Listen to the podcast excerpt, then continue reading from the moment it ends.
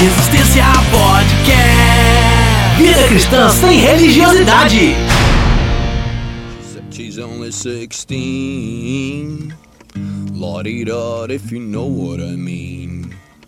Her dad is Irish, and her mom, Puerto Rico. Met her in Tompkins Square. Bought and handled all her crusty fence. Fala Resistência, programa de número 13 no ar. E hoje nós vamos bater um papo sobre a vida dos brasileiros cristãos no Japão. Esse país com uma cultura tão diferente da nossa e ao mesmo tempo tão rica e fascinante. Eu sou Rodrigo Oliveira e a partir de hoje eu tenho um novo critério para um podcast ser respeitado: ter ouvintes no Japão. É isso aí.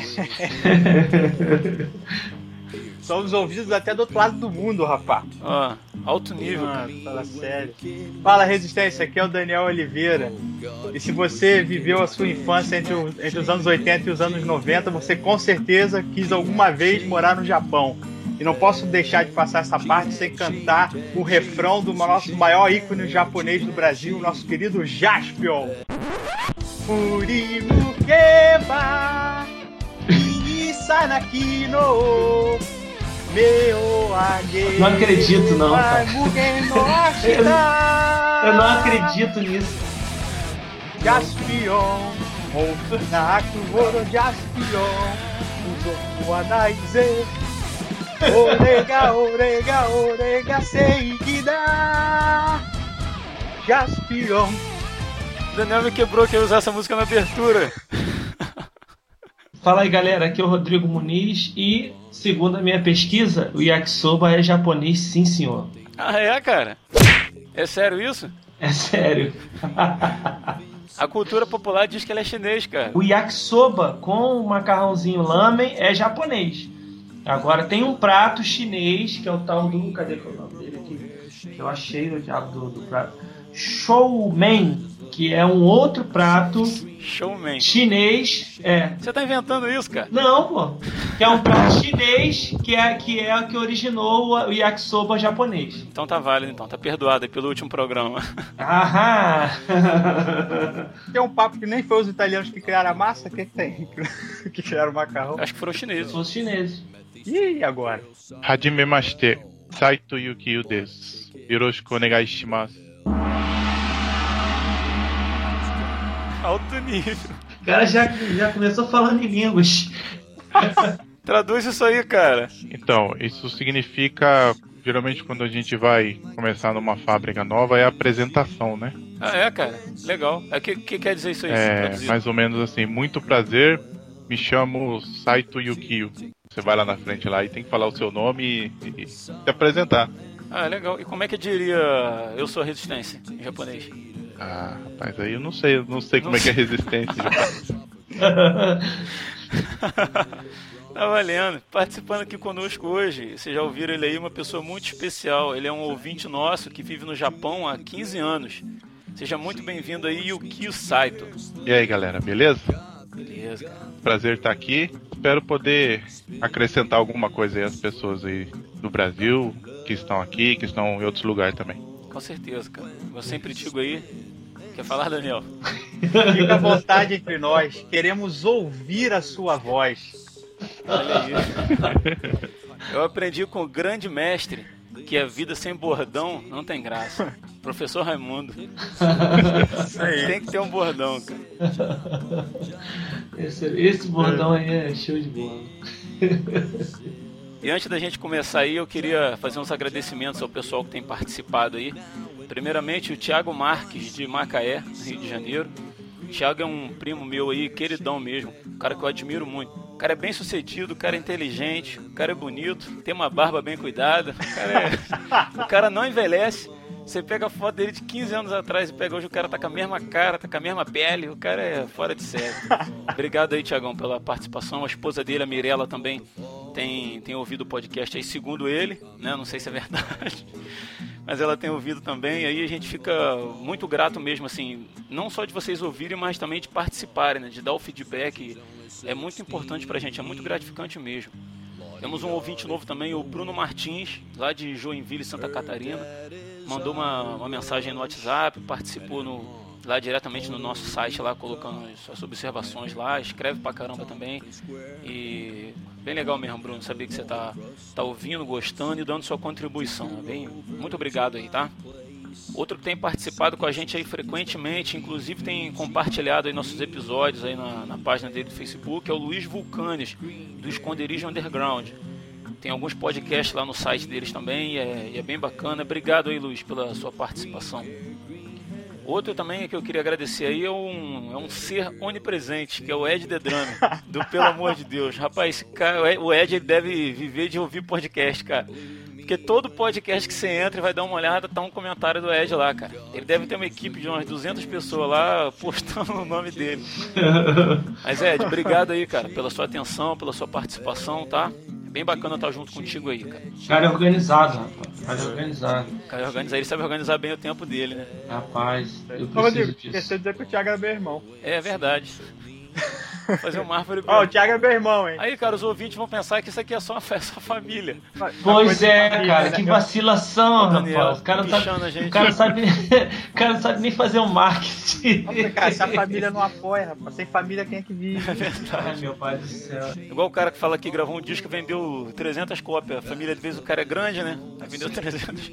É igual eu com meu livro. Só- Aí nego vai falar assim, o Yuki, o Yuki não é de Japão coisa nenhuma, ele deve morar ali no, no- em Não. Campo Grande ali. E o pô. tá em Nova Iguaçu, rapaz. Tá em Nova Iguaçu lá falando de, de Nova Iguaçu. Brincadeira. Fala que o Ki tem uma pastelaria em Nova Iguaçu e tá participando com a gente aí. These two girls are in a well.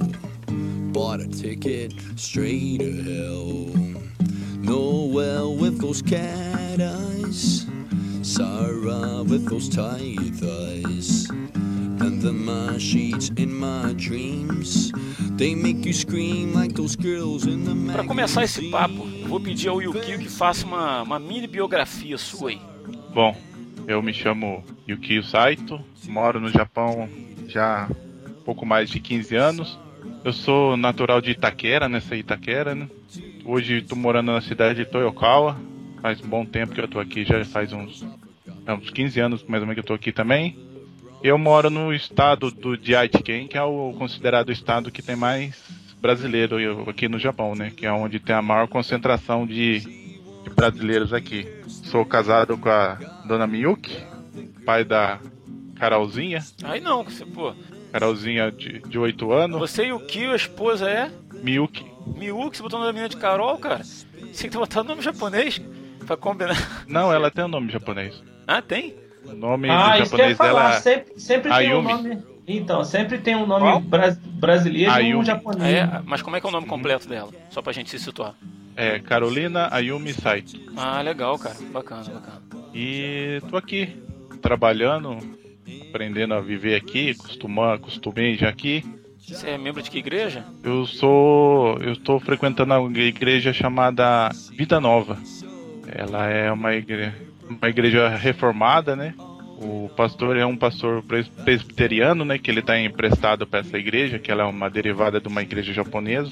Caramba. E ela. A única do- coisa ruim é que ela é meio longe, né? Uns 50 quilômetros daqui, né? Pra mim ir lá, tenho que ir, não é todo, todo domingo no mês que dá pra ir. Mas na medida do possível a gente tá indo, né? O que, que foi, Daniel? No Japão tem trem bala, pô. Chega lá em dois minutos. É, o trem bala é muito caro. Tem trem bala aí na sua região? Tem, tem, passa aqui. Mas tem o trem comum e tem o trem bala também? Tem o trem comum, tem um trem um pouco mais rápido e tem o trem bala. Ó, que maravilha, hein? Olha só, parece até o Rio de Janeiro. né? Aqui também tem o trem bala da colina. Não Bala. fala isso não, cara. Só que o trem, só que o trem bala tá quebrado. Não fala isso não, que o trem bala da colina explodiu. O trem bala da colina tá quebrado. Ele só tá Mas andando eles na não linha. estavam Ele vai fazendo andar quebrado. esse ano agora ele vai andar na linha 2, ano que vem ele vai andar na linha 2. Eles não estavam fazendo um aí, ainda até falou que era com parceria com, com o Japão, essas coisas assim. E o que? Você é um piadista, cara. Você é um piadista. Você tá, de- você tá debochando da nossa presidente Dilma, né? O cara vai pro Japão e esquece como é que é o Brasil. É, pois Não, é. mas esse- ele deve falar assim, é- se um dia eu fui brasileiro, eu não lembro mais, esqueci. Não lembro. Não, mas aí foi o que. a- as notícias que vieram aqui, né? Isso, ela disse que ia ficar pronto pra Copa do Mundo no ano passado. Brasil! Entendeu? E até hoje. Isso é caô, cara. Isso é Brasil, cara. Aí eu acho engraçado que quando fazem um filme, um filme igual Velozes e Furiosos no Rio de Janeiro, aí mostra a corrupção da polícia, aí mostra uma bagunça, um monte de bandido armado na favela. Aí o pessoal fica criticando. Poxa, os caras vêm fazer filme no Brasil para criticar. Mas é verdade, cara. Isso é Brasil. Pô, mas aquela cena que o T-Rock chega na favela e manda o bandido entrar foi forçada demais, meu. Fala sério. E o que fala pra gente aí como é que foi essa, essa mudança de país aí, como é que foi a sua ida, como é que se deu a sua ida pro Japão?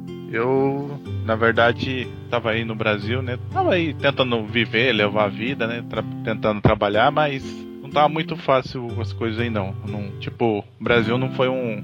Não me acolheu muito bem nessa parte de início de trabalho, assim, não. Eu procurei bastante serviço, fiz bastante currículo, mas é.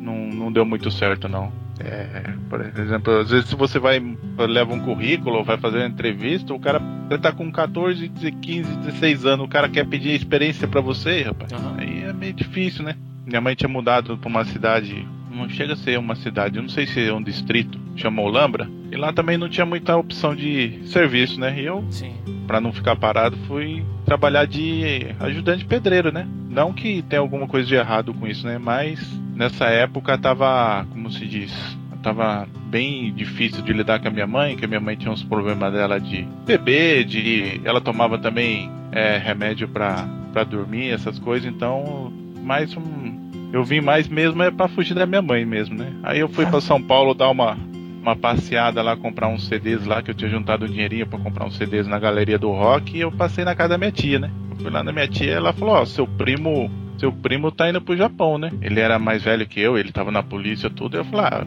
vou lá, vou ver lá esse negócio aí, como é que é, e qualquer coisa eu vou com ele. Aí eu peguei e comecei a ver lá, interessei. Fui lá correr atrás dos documentos, minhas tias me ajudaram tudo com a documentação.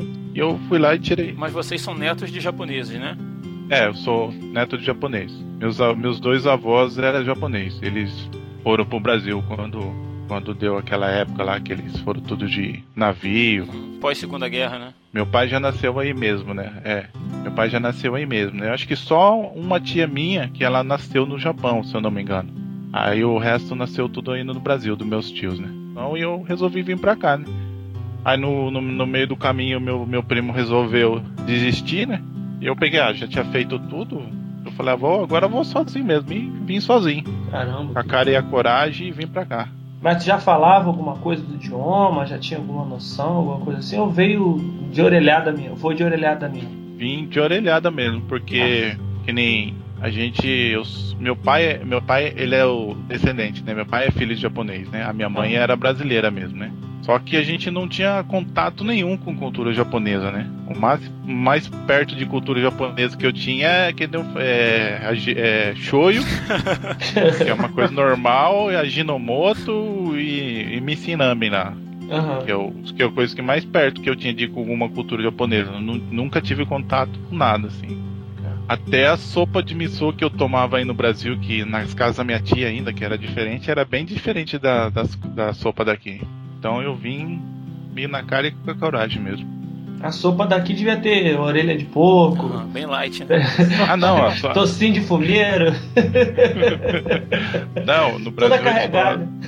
Pelo menos na minha tia lá, eles colocavam macarrão, colocavam uma coisa assim, era bem mais incrementada, né? Aqui é só.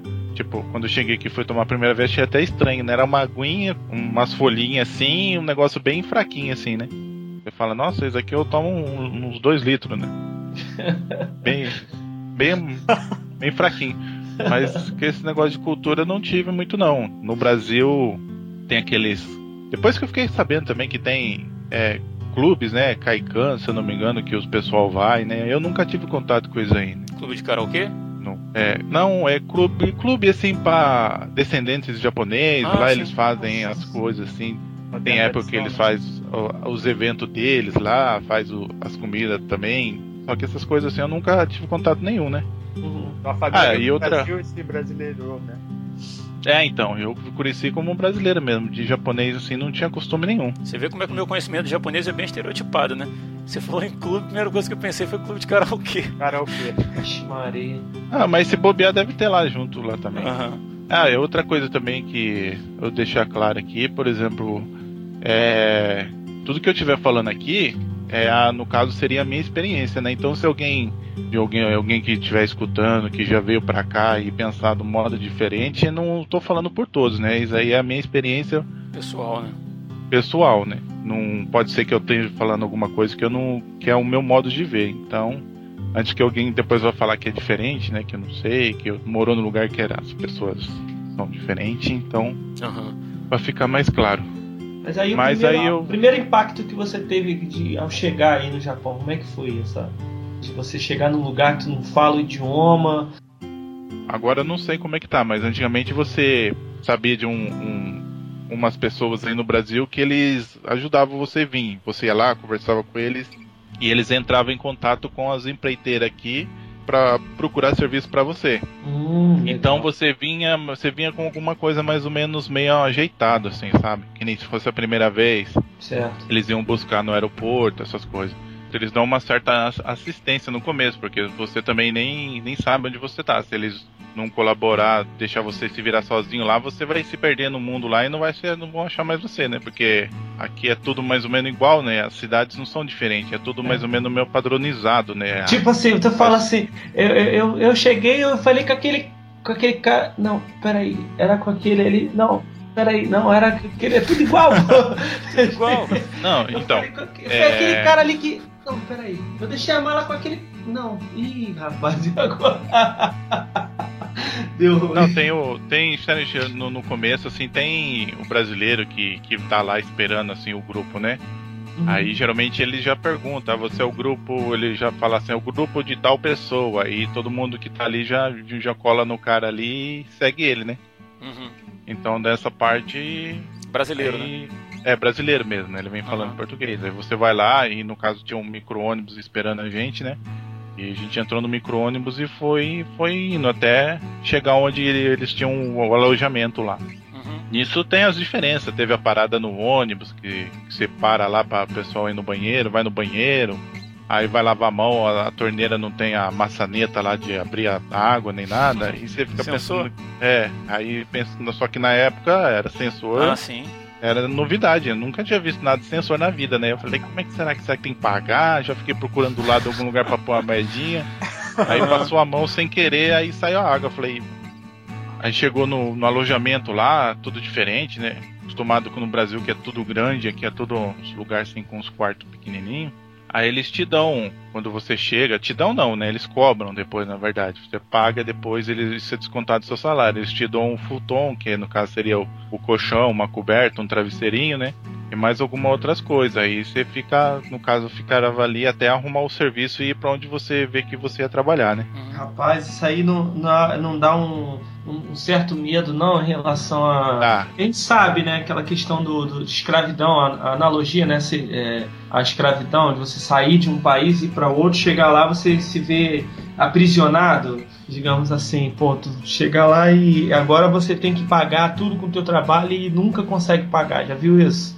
É- Ah, não, é- nisso até que eu não pensei, mas você fica meio assim, né? Nossa, onde será que vão me levar? Onde será que eu vou trabalhar? Será que vão pagar direitinho? É. Será que. Como é que vai ser, né? Você fica meio assim, porque você não conhece ninguém, né? Pois é. Aham. E na época, se eu não me engano, eu não lembro se tinha algum parente meu aqui, porque eu tive poucos parentes meus aqui. Eu tive um primo, meu pai teve aqui um tempo. Aí você fica lá meio à mercê do, do pessoal, né? Aí como me aconselharam lá, né? Os caras que estavam mais velhos lá, eles aconselhou, ó. O salário médio aqui por hora que eles pagam é 1.200 ienes, né? Eles pagar, oferecer um serviço mais ou menos esse horário, esse valor, pra você, tipo assim, tá bom, né? Uhum. Você aceita, porque mais que isso não é difícil. Quanto dá em real isso, mais ou menos? Mil e- 1.500, você falou? 1.600, 1.200. 1.200 ienes. Quanto daria isso em real? Rapaz, em real não sei, em dólar deve dar uns 11 dólares mais ou menos. Por hora, né? É. Tava lá e o cara pegou e ofereceu pra mim, ah, tem um serviço lá na Honda, na prensa. Paga 1.200 por hora, tem o, zang, tem o Zangyo, que é a hora extra, né? Mais 25%. Eu falei, ah, tá bom, né? Aí eu falei, ah, então tá bom, então você arruma essas coisas que eu, tal horário eu vou pegar você aqui. Aí eu fui lá, o cara Uhum. pegou o carro, colocou minhas coisas no carro, minha mala e Caramba. Aí ele parou numa loja, tem as lojas de conveniência aqui que fica aberto 24 horas, vende tudo. Ele parou lá e comprou um pãozinho, um lanchinho, um sanduíche assim e deu pra minha mão, pra mim assim, ó, falou, ó, você come no avião, né? Eu pensei, Assim, né? avião, é. Você avião, é. Você vai pegar o avião ali em Nagoya e vai descer lá em Kumamoto. Eu não sabia onde que era Kumamoto, pra mim, eu pensava que era ali. Aham. Se você for olhar no mapa, Kumamoto é o finalzinho do Japão, é lá na outra ponta. Eu desci em, Na- em Narita, que é o, ali do lado de Tóquio, e praticamente atravessei o Japão inteiro já. Aí, Sim. aí eu fiquei meio assim, mas e se o avião descer no lugar errado, eu descer? Não, eu falei, ah, o avião vai direto pra lá, e chega lá vai ter um cara te esperando. Então fiquei lá, né? E desci, aí tinha um brasileiro esperando lá, levou eu pro alojamento, né? Aham. explicou tudo mais ou menos como é que fazia e apresentou uns brasileiros que ia trabalhar onde eu trabalhava, falou, ó, você acorda tal dia de manhã cedo lá que você aí você segue eles, né? Uhum. E foi assim. Aí deram uma bicicletinha pra mim lá, outro dia, depois de um tempo lá que eu fiz uma documentação, depois de uns dois dias que eu cheguei lá, eu já comecei fui trabalhar já no, nesse lugar, né? E aí você chegar no lugar e, e, e para trabalhar e você não saber o idioma, não conhecer ninguém, não saber. Eu acho que a, a principal barreira para mim, a principal dificuldade é o idioma mesmo, né, cara? Você não conseguir se comunicar, não conseguir. Uhum. E não é tipo. é, você. é, sei lá, não é inglês, não é espanhol, não é francês, que né, que de repente dá para dar uma, uma, uma enganada. É pô, o japonês que é totalmente diferente, né? Outra. E aí você, caraca, tu tá num lugar. e você. Nem a escrita você não identifica, né? Sei lá, é bem, bem, bem louco isso aí, né, cara? Bem, bem louco mesmo. Eu fico imaginando. É. Até assim, as coisas básicas, até no mercado, pra você comprar alguma coisa e você não saber o que, que tá escrito na embalagem, o que, que tá escrito na prateleira, deve ser bem difícil, né, cara? Bem complicado. É, é difícil. Comprei no começo bastante coisa errada. Comprei vinagre no lugar do óleo. Caramba, que E loucura. você não sabe mais ou menos. Você olha mais ou menos como é que é o, o vidro, assim, né? Deve ser mais ou menos assim. Aí depois que você começa a situar, situar as coisas assim, né? Meio separadas, assim, aí você começa a, a saber o que, que é. Mas tem, até hoje tem coisa que eu vou lá no mercado, eu olho lá, nem sei pra que, que é não. Ei, Kio. Coisa. ei, Kio, essa, essa tua Oi. fase do, do começo da vida aí que, que você foi, tra- é, foi trabalhar, morou num, num, hotel, num, num apartamento que a empresa arrumou. E depois, assim, hoje você tem a sua, a sua casa que você alugou ou você continua morando num um apartamento arrumado pela empresa? Então, é, até chegar onde eu tô aqui passou muita coisa, né? Aí depois deu problema no, no visto lá, porque antigamente a gente vinha com visto de turista, né? De três meses, aí chegava aqui e dava entrada no visto. Aí eles pegaram e o governo tava pegando o pé que não podia trabalhar com visto de turista. Aí eles pegaram e mandaram, tipo assim, falou, ó, se você quiser você fica parado aí até sair o visto, só que não recebia nada, né? Ou a gente manda você pra um lugar lá, você fica trabalhando lá. E depois que ocorrer seu visto, você volta e volta a trabalhar normal. Eu falei, ah, então eu vou pra esse lugar. Aí ficou tipo ilegal, né? Não, o visto ainda tinha, só que na ver- é ilegal porque não podia trabalhar com aquele visto, né? O Ah, visto sim. era de passeio, né? Mas você na podia estar aí, mas não podia trabalhar. é, mas isso na época todo mundo fazia assim, né? Não existia, não chegava, ninguém chegava tirando visto de trabalho, assim, logo de Sim. cara. Aí eu fui pra esse outro lugar, que é esse que é perto da, da igreja onde eu vou. Aí eu fui lá e fiquei lá. E como lá tinha mais brasileiro, o serviço era até melhor, até ganhava a mesma coisa, e depois, tipo assim, me deram opção, você quer ficar aqui ou quer continuar aí e voltar pra lá, né? Eu preferi ficar ali, né? Porque como eu era sozinho, não tinha parente nem nada, então onde tinha mais coisa perto de brasileiro pra mim era melhor, né? Claro. Tinha, um- tinha um produto brasileiro que vendia carne, vendia comida, arroz, feijão, essas coisas que tem no Brasil, né? Então, pra mim, a preferência era foi ficar nesse lugar, né? Aham. Como eu não Claro. tinha parente, não tinha muito amigo, assim, nem nada, né? Os amigos que fiz aqui, eu conheci aqui mesmo, né? Então eu dei a preferência de ficar lá, porque pra quem é sozinho lá, até você tem um pouco mais de, de liberdade. Também era uma cidade maior, também tinha mais coisas, assim, né? Tinha mais maneira de se distrair, de passear. Uma coisa mais E- segura, é. né? Um ambiente mais É, uma coisa- fácil de se lidar, né? É, mas você não ia se sentir tão sozinho. assim. Sim.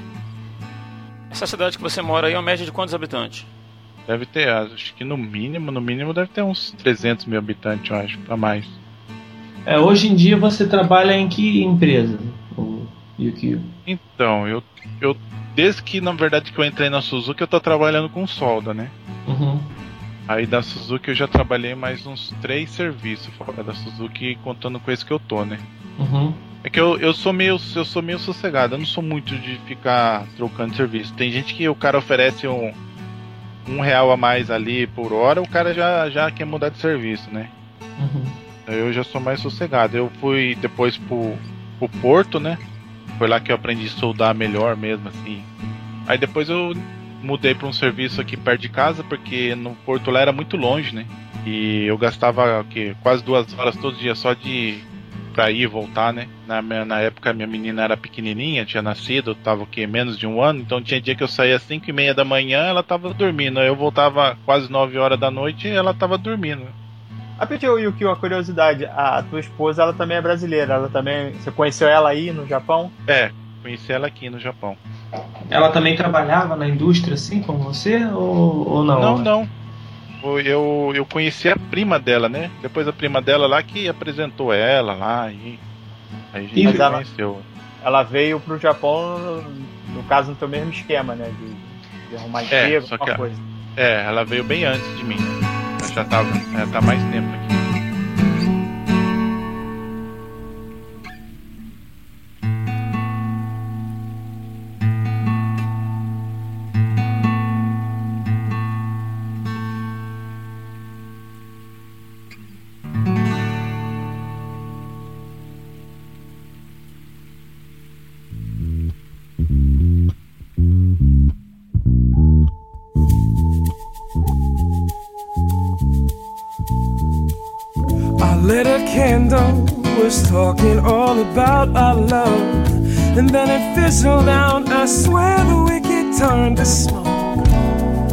Tried to light it back up myself.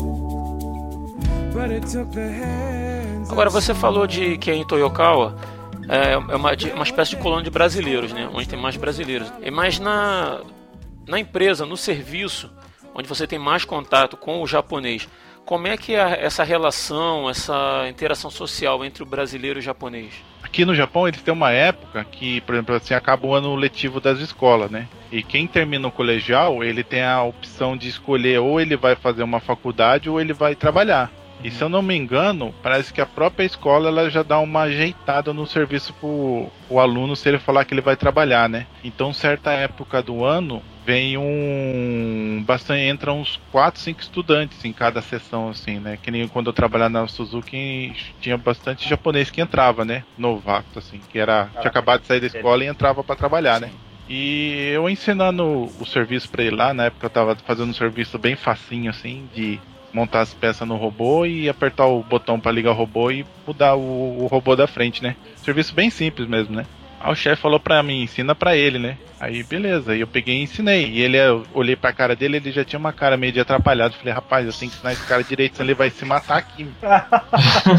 e comecei a ensinar as manhas pra ele, assim, ó, você vai, bate aqui, tinha uma marreta de madeira pra, pra encaixar os pinos lá, pra bater, né? Pra ir, falei, ó, você toma cuidado que senão você vai prensar a mão aqui, que aqui é meio perigoso, né? Ele é japonês. Ele japonês, bem novinho assim mesmo, assim, magre, magre. Imagina que ele tava entendendo nada que você tava falando. Não, não, mas eu falei um pouquinho japonês, assim, esse pouquinho assim eu, eu dou conta, né? É, Ah. aí ele peguei e falei pra ele, né? E ele ficou assim, ah, ficou empolgado, né? Ah, obrigado, né? Que você tá me ensinando direitinho, né?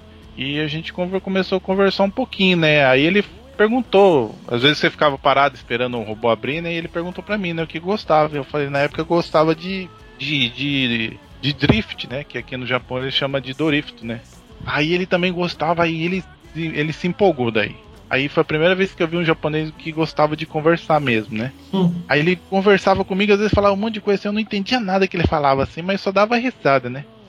Nessa época, nessa época eu nem era cristão nem nada, né? Mas eu, peguei bastante. É uma boa forma de mostrar interesse, né, cara? Alguém falando com você sorrir. É, então, aí a gente ficava lá e ele conversava bastante comigo, brincava assim, né? Aí era engraçado que, por exemplo, tinha tem os horários do que aqui, né? Que é, é uns intervalos que eles dão a cada duas horas, né? De 10 minutos. Aí dava esse horário, Que diferença, meu. Então, dá esse horário, você pega e vai lá e tem um lugarzinho lá, não é nenhum lugar bem preparado, tem uma mesa, um, umas cadeiras pra você sentar lá e um lugar fechado lá, e tem um outro lugar pro pessoal fumar. E a gente ia lá, né? Aí ele sentava do lado dos amiguinhos dele que tinha estudava com ele, não estudava na mesma classe que ele, que foi trabalhar também, e ficavam um do lado do outro, ninguém falava nada, sabe?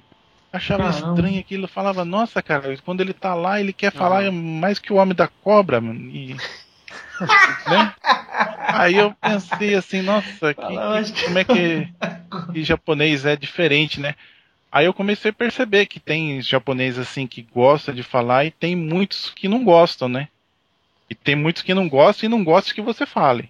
Rapaz, Isso aí que, que, que às vezes é o pior. Se você tá falando muito assim, eles olham feio pra você. Viu, Muniz? Eu e você se dá mal no Japão. É, tá ferrado. Melhor não ir pro Japão, hein? Pois é, já tava, já Não, tava mas- já preparando a minha mala aqui e já vou desfazer a mala. Então, mas é. Tem. Deve ter, lógico, as exceções de japonês que gosta de conversar, mas tem japonês que trabalha 20 anos do lado um do outro, cara, que os caras nunca saiu meio que junto, assim, sabe? Nunca falou, ó, vamos ali tomar um suco ali, vamos ali comer um negócio no lugar. Não, não, não é muito assim. Há um pouco confraternização que eles têm é que de vez em quando, no final do ano, tem um evento lá que a fábrica paga um, um almoço lá no lugar lá e bebida pro pessoal à vontade, aí tipo, aí os caras vai todo mundo meio que junto porque tá pagando, né? Mas não é, É. nada combinado assim, vamos lá, vamos ficar conversando, vamos... Caramba, que totalmente diferente da, da cultura ocidental, nesse caso aqui. É, completamente. É, o brasileiro trabalha você- junto, fala da vida, fala da, da briga com a mulher, fala da educação Conta dos tudo, filhos, né? fala de Fala tudo, né, cara? Então, Não, é aquele- Fala da vida dos outros. Também, principalmente. Não, eu achei interessante que o que o falou, cara, que tipo assim, o, o garoto sai do, do colegial japonês, né? Aham. O colégio já arruma pro cara trabalhar, né? Aqui você termina o segundo grau e fica pensando. Se tu não correr atrás, tá ferrado, filho. Não, a- o- aqui o que, que tá acontecendo? O cara, o cara dentro da escola, o traficante já vai lá para poder fazer o recrutamento dentro da escola. Quando o cara já sai da escola, ele já vai direto pra boca de fumo trabalhar. né? Não, eu achei engraçado Aqui- que o, aqui às vezes você tem, tem a formação técnica, né? Você faz o segundo grau técnico, às vezes mesmo assim você não consegue nada. Faz um estágio, às vezes não consegue emprego. Agora o cara faz lá o colégio, e o colégio já encaminha. Ah, é outro país mesmo, outro mundo. Ô Yukio, e a parte de alimentação, cara? Assim, você estranhou muito? ah, que a referência que a gente tem de comida japonesa é sushi, sashimi, essas coisas assim mais, é, sei lá, mais clássicas assim. No Japão isso é comida do dia a dia? E fala um pouco aí sobre essa situação da comida aí, como é que você se adaptou, ou se, ou se se adaptou, né? Não, eu. Ah, eu nunca tive muito problema com comida, assim, né? Com de ser muito fresco para comer, né? Que no Brasil a gente não era muito bem de vida, então não, não, não tinha muita escolha. Então eu já fui meio que acostumado a comer meio que de tudo, né? Mas eu lembro que bem no começo, cara, como que eu falei que eu cheguei aqui, eu tava trabalhando de servente pedreiro, então eu comia arroz, feijão e mais alguma coisa, assim, sempre, né? Então quando eu cheguei aqui, eu comia a comida daqui, que você ia nesse loja de conveniência e comprava o, o bentô, né? Que o bentô é como seria, não seria um bem um marmitex, né? Porque a vasilha é feita de plástico, mas seria uma comida que é pronta lá e você compra para comer, né? Como eu logo cheguei não tinha nada para cozinhar, não tinha, não sabia nem lugar que a gente comprava isso aí para almoçar e jantar, né? Tipo, na hora você comia parecia que matava fome, mas daqui a dava 20 minutos tava com fome de novo, né? No cocô logo quando cheguei, né? Porque a comida era bem mais fraca, assim, né? Um arroz e alguma coisinha assim, né? Mas hoje em dia eu já meio que acostumei. Aham. Mas tem umas coisas. Ah, aqui, graças a Deus, não tem muita coisa estranha, não. Tem uns negócios assim que é meio diferente, mas nada de muito assustador, assim, que nem acho que deve ser na China. O mais assim que eu não. Uma coisa que eu nunca tentei comer foi o tal do natô, né?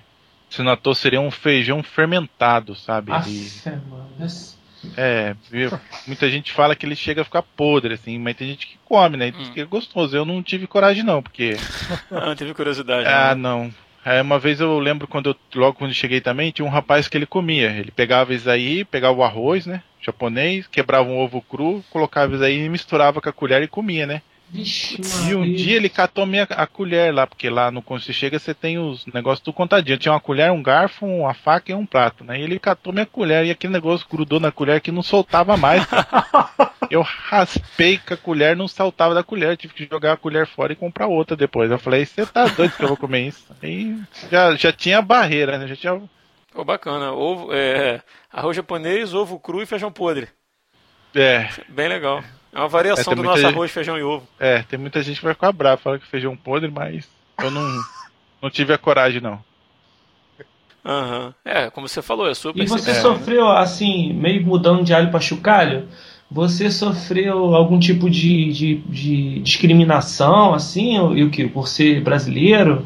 Bem que a gente já falou sobre adaptação assim, social e tal, mas algum tipo de xenofobia, assim, de ser discriminado nos lugares ou de sofrer algum tipo de preconceito por ser de outro país aí no Japão? Como que é isso? Sem sincero, ter tem. Não são todos, mas tem. Tem, tem lugar, por exemplo, lojas que você entra que o cara fica até seguindo você assim na loja, assim. de caso assim. Sério? É, é, tipo, tem outros pontos também, né? Não vou dizer que é todo mundo que é uma coisa assim, né? Mas Sim. a gente, na verdade, às vezes tem que meio que ignorar, porque se você for pegar todo cara que olha meio torto por você ser estrangeiro, fica difícil você ficar aqui. Então eles têm ainda uma certa barreira, né? Um pouco de medo, um pouco de talvez teimosia de não querer aceitar muita coisa de fora, assim, né? Tipo, costumes de fora, mas acho que mais pra frente isso, como vai ficar mais comum, talvez isso mude, né? Mas existe, não vou, não vou dizer que não tem. Mas também não é todo mundo também não. Tem muita gente boa, também tem. Acho que é como todo lugar, né? Qualquer lugar, né, cara? Qualquer lugar. E como é que o japonês se comunica com o estrangeiro? Porque eu, assim, principalmente na, na, na capital Tóquio, assim, é, acredito que, que venham muitos estrangeiros, né? Qualquer lugar do mundo se usa o Uhum. inglês. Né? Assim, basicamente o inglês. E aí no Uhum. Japão, como é que funciona? Para quem recepciona o estrangeiro? É difícil, hein? Porque mas, quando eu tava aí no Brasil, o pessoal falava, se você souber um pouco de inglês, eles entendem, né? Mas aí se você, por exemplo, fala o inglês, ele até entende, mas você não vai entender o que ele vai falar pra você. Eita, ferro. Em inglês. Em inglês, porque eles. ah, O vocabulário deles não tem várias é, sílabas, é, então eles adaptam pro vocabulário deles. Então eles Nossa. comem muitas palavras. Eles não tentam pronunciar como é no inglês. Eles tentam adaptar pro jeito deles, né? Porque a gente tenta. a- a- nós brasileiros falando inglês, a gente tenta ao máximo É, ao ah, máximo. né? parecer com o inglês do, do americano, né? Com a pronúncia correta, né? Aham. O japonês não tem essa preocupação. Não, não tem, eles, eles modificaram para eles. Então, quando você tenta falar com às vezes com uma pessoa em inglês, vai ser difícil você entender se você não entender um pouco esse negócio da língua deles. Depois com o tempo você Sim. entende um pouco, mas mesmo assim ainda fica difícil, né? Dá um exemplo aí.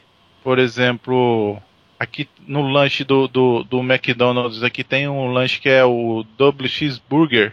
Aham. Você vai falar para eles, é tu- tudo em inglês aí, tá escrito no menu. Então você vai falar, você tem que falar aqui desse jeito que eu vou falar aqui. É, você tem que falar WX Baga. Sério? Sério, então não chega nem nada perto do, do, do, do inglês, assim, né? Então, que nem a, a, a, a batata. No cartaz tá escrito assim, do jeito É, que eles falam. tá escrito com, com o katakana, que é a, a escrita deles. A batata frita, Aham. né? Que seria. Aí eles falam assim, por exemplo, assim, o fried potato. E caramba. no caso seria o, o, o, o do derivado do inglês, né? Aham. Então eles adaptam bem assim, né? Nossa, essas- que, lou- que loucura, né, cara? É, então. Uhum. É que nem uma vez a, a minha menina, ela tava com os amiguinhos dela lá, uns- um amiguinho dela lá, né, que ele é brasileiro.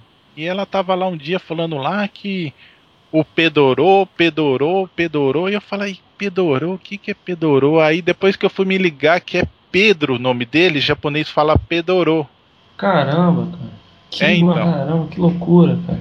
É, então, aí você tem que E, e tem que, ah, no caso, é, interpretando, além do teu, do teu próprio idioma, você ainda vai tendo que interpretar como que é o inglês que eles falam, como que é o idioma deles. Nossa, é muito, muito É, então. complicado, né, cara? Por exemplo, o nome. Às vezes me dá a impressão que me dá é que o japonês é tão fechado na, na cultura dele, ou assim, é tão. É, que não tem muita preocupação de se adequar à cultura É, dos outros. então, né? isso é. Uma vez eu vi uma crítica de um, que um professor japonês estava criticando os japoneses por isso, porque eles querem falar inglês, mas eles não se esforçam a, a tentar chegar o mais próximo possível, né, do, do, do, do inglês. Eles se adaptaram pro jeito deles e tá bom, né? E a tua filhinha, cara, ela fala o quê? Ela fala português, ela fala japonês, como é que ela. A gente. Ela foi crescendo, né? E aí a minha, minha esposa queria deixar ela na creche japonesa, porque tem creche japonesa e escola é, é, tem creche brasileira e escola brasileira aqui, né? Uhum. Mas como a gente está aqui já há bastante tempo, a gente não está com planos de ir embora, né? A não ser que aconteça alguma coisa, alguma coisa que a gente seja obrigado aí. Uhum. Aí ela queria deixar na escola brasileira, mas aí eu peguei e falei, não, a gente tem que colocar ela na escola Aham. japonesa para ela aprender o japonês, senão ela vai ficar igual nós, né? No último ano antes dela entrar na primeira série, eu coloquei ela na creche japonesa. Aí ela teve na hora, na, na hora que entrou um certo impacto assim por não saber falar o japonês, mas aí eu ela como é criança, acho que aprende muito rápido, né? Então nesse um ano ela já se virou um pouco bem, né? Aí ela entrou no primeiro ano, ela já conseguiu, já entrou sabendo meio que ler e escrever assim essas o japonês mais simples, né? Então, hoje ela já tá na segunda série, né? Que ela tá com oito anos, ela vai pra terceira. E ela já tá escrevendo tudo, tá fazendo os kanji, tá sabendo. É até engraçado que ela lê, ela lê e escreve, Legal. né? Não sabe todos os kanji ainda porque demora pra aprender, vai aprendendo com o tempo, né? Uhum. Mas ela tá se virando bem. É, E ela acaba te ensinando também, né? Tia? Ela acaba É, te então. ensinando alguma coisa também. né? É, chega a ser engraçado, porque às vezes ela vai falar certas coisas pra mim que ela não sabe o nome em português. E eu também, ela fala uns negócios em japonês que eu não sei. Pai, eu, aquele negócio lá, e eu falo, mas o que que é isso? Ah, é um negócio assim, assim. Então, ela tá aprendendo bem. E aqui em casa a gente fala só o português, né? Então, pra ela não esquecer, né? Ah, legal. Porque tem, eu já vi casos de, de brasileiros que sabem japonês, né? Coloca na escola japonesa e fala em japonês em casa. E a criança acaba esquecendo o português. Uma vez eu conheci um- uma família que, que o, o pai dele ele tinha ido ele tinha ido com 12 anos, acho, o menino, né? Aí ele já tinha estava lá o que 6, 7 anos. Ele estudou na escola tudo e como pai e a mãe dele falavam em japonês, ele já não estava conseguindo falar o português, né? Aí depois de um mês ele ficar junto com a gente falando em português, ele foi lembrando, né? Uhum. Aí ele conseguiu lembrar e falar, mas que nem o irmão dele já não conseguia mais falar em português, né? Nossa, que, que coisa, né? Tu vê, que, pais não falam. tu, tu vê que é um treinamento mesmo, né? Qualquer idioma que você que você aprende, né? Se você não treinar, se você não praticar, ele você acaba esquecendo. Até o próprio idioma nativo, né? Você vê que o menino nasceu falando é, aqui no Brasil, fa- é, aprendeu português, foi para outro país e começou a falar em outro idioma e acabou esquecendo o, o idioma nativo dele. Interessantíssimo isso, cara. Muito. Uhum. E aí, de lá pra cá, você nunca mais comprou é, vinagre no lugar de óleo, né? E agora você leva a menina pra fazer compra. Não. Não, não. É, eu já aprendi que fica meio separado as coisas É assim. só, aí levar, o- é só levar tua filha agora. O que, que é isso aqui, filha? Agora, deixa eu só te perguntar um negócio aqui. Você falou aí do que às vezes acontece de entrar numa loja e o dono da loja ficar seguindo e tal, o estrangeiro, né? Seja brasileiro ou não. Mas eu já ouvi dizer de que no Japão, em alguns lugares, tem umas, umas barraquinhas para venda de verdura. Aí bota uma barraquinha lá e tal, e tem um monte de verdura ali dentro e tal. E a pessoa entra, pega o que quer, e na saída tem uma caixinha que ela coloca o dinheiro ali equivalente ao, ao valor do que ela pegou e pega o troco e não tem ninguém tomando conta da barraca. Re- é, procede isso? Realmente existe? Então, aqui onde eu moro não tem muito, né? É uma cidade mais grande. Isso aí tem mais assim na saída, lugar que as pessoas. Saída de cidade, assim, que eu já vi. Tem. É uma banquinha, eles montam uma banquinha, por exemplo, ele põe os negócios vendendo. Geralmente ele já põe um preço que não precisa ter troco, né? Que no caso você dá uma moedinha, por exemplo, eles põem Hakuen, que seria mais ou menos um dólar. É, é equivalente assim, mais ou menos, né? Então é uma moedinha. Então você que vai lá quer pegar um pacote de pepino, custa Hakuen, você põe o Hakuen lá e leva o pepino embora. E não tem ninguém assim pra olhar, nem nada, né? Interessante, né? Não, E isso é bem pensa- interessante. pensando nisso aí, você vai pensar que aqui é, é, você jamais você conseguiria ter uma coisa assim, né? Por causa dos roubos e tal. Brasil! E como que é a questão da segurança aí, Okio? É, é, como é que é essa. a- a- como é que você vê? Como é que você se sente essa questão da segurança aí? A questão de segurança, assim, que nem no Brasil, não tem nem como comparar. Né? Eu- é o que mais, tipo assim, me prende aqui é isso aí, né? Pensar, poder criar os filhos, assim, sem muita preocupação. Lógico, tem algumas coisas, assim, que tem as coisas que acontecem, mas não é igual do Brasil, assim, por exemplo, eu, até hoje eu nunca vi alguém falar que foi assaltado na rua. Nem que Caramba. entrou na casa assim e roubou, né? Porque a casa aqui, as casas não tem muro, não tem grade, não tem não tem nada disso, não tem cachorro na frente, nem nada. Brasil! Caramba. Então, por exemplo, é o- a- o que separa às vezes a casa é uma muretinha de uns 30 centímetros que é para separar o terreno, no caso seria. Só né? para demarcar Não. o terreno. É, para demarcar o terreno ali só. No caso seria isso. E as casas aqui, a, tipo, as janelas são de vidro inteiriço, então a parede também, elas não são de concreto, elas são de madeira, tipo assim. Então se você bater com alguma coisa, um martelo, alguma coisa assim, você quebra ela, né? Então se fosse no Brasil, vixe, ninguém. O cara tem que dormir com, com uma arma na mão. Agora eu vou te perguntar, né? Porque aí o Rodrigo vai, vai até endossar o que eu vou te perguntar. Ou não. É, ou não, né? É, o, para isso, para ter essa, para ter essa tranquilidade, digamos assim, você aqui você, a gente vai imaginar que pô, para eu ter um lugar assim tranquilo, eu teria que ter praticamente um, um policial a cada 50 metros, vamos dizer assim, para não acontecer, a cada 100 metros tem um, um carro da polícia para não, né? E, uhum. você e a quantidade de policiais também, ela é, é proporcional, assim como, como eu estou falando, é você vê muita polícia na rua ou é uma, algo que você diria assim, sei lá, normal, um, não, é, não é tão assim presente. Como que você vê essa? Não, na, na verdade é bem ao contrário, cara. Você nem vê ninguém, cara. Você não vê um guarda na rua. Tipo, a coisa mais difícil é você ver um carro de polícia. Geralmente ele tá passando porque ele tá indo a algum lugar. Sim. Caramba. Ele que é uma coisa cultural tem, mesmo, né? É não, é, não tem, não tem guarda assim que fica na rua andando para lá e para cá, nem nada. Não, não existe. Se você quiser chamar o guarda, você vai ter que ligar para a polícia lá e falar para ele ir lá. Mesmo Cara. em cidade grande, assim, não tem. Eles têm os, os, os postinhos de. Como se fosse umas pequenas. Não chega a ser um posto, é uma casinha pequenininha que eles fazem lá e eles ficam lá. Tipo, caso alguém precisar atender, ele está mais perto. Acho que, tipo, mais distribuído, né? Mas no caso não tem essa polícia. essa Ostensiva, assim, presente. Ostensiva, na rua, andando para lá e para cá, não, não existe. É, a gente também, uma, uma impressão que a gente tem do Japão, pelo pouco que a gente conhece através da mídia, de que os serviços públicos funcionam. Funciona. No Japão. Assim, teve a questão do, questão do terremoto e tal, aí não sei quantos poucos meses depois estava uhum. tudo reconstruído. E eu queria que você falasse um pouquinho assim sobre a questão da saúde, já que a gente está falando de serviços públicos, né? Da questão da saúde também e dos serviços públicos em geral. Como é que é a sua percepção disso aí no Japão? Olha, o serviço público eu, eu acho bem eficiente, assim. Por exemplo, aqui a maioria das documentações você resolve tudo na prefeitura, né? Você vai ali na prefeitura e resolve tudo.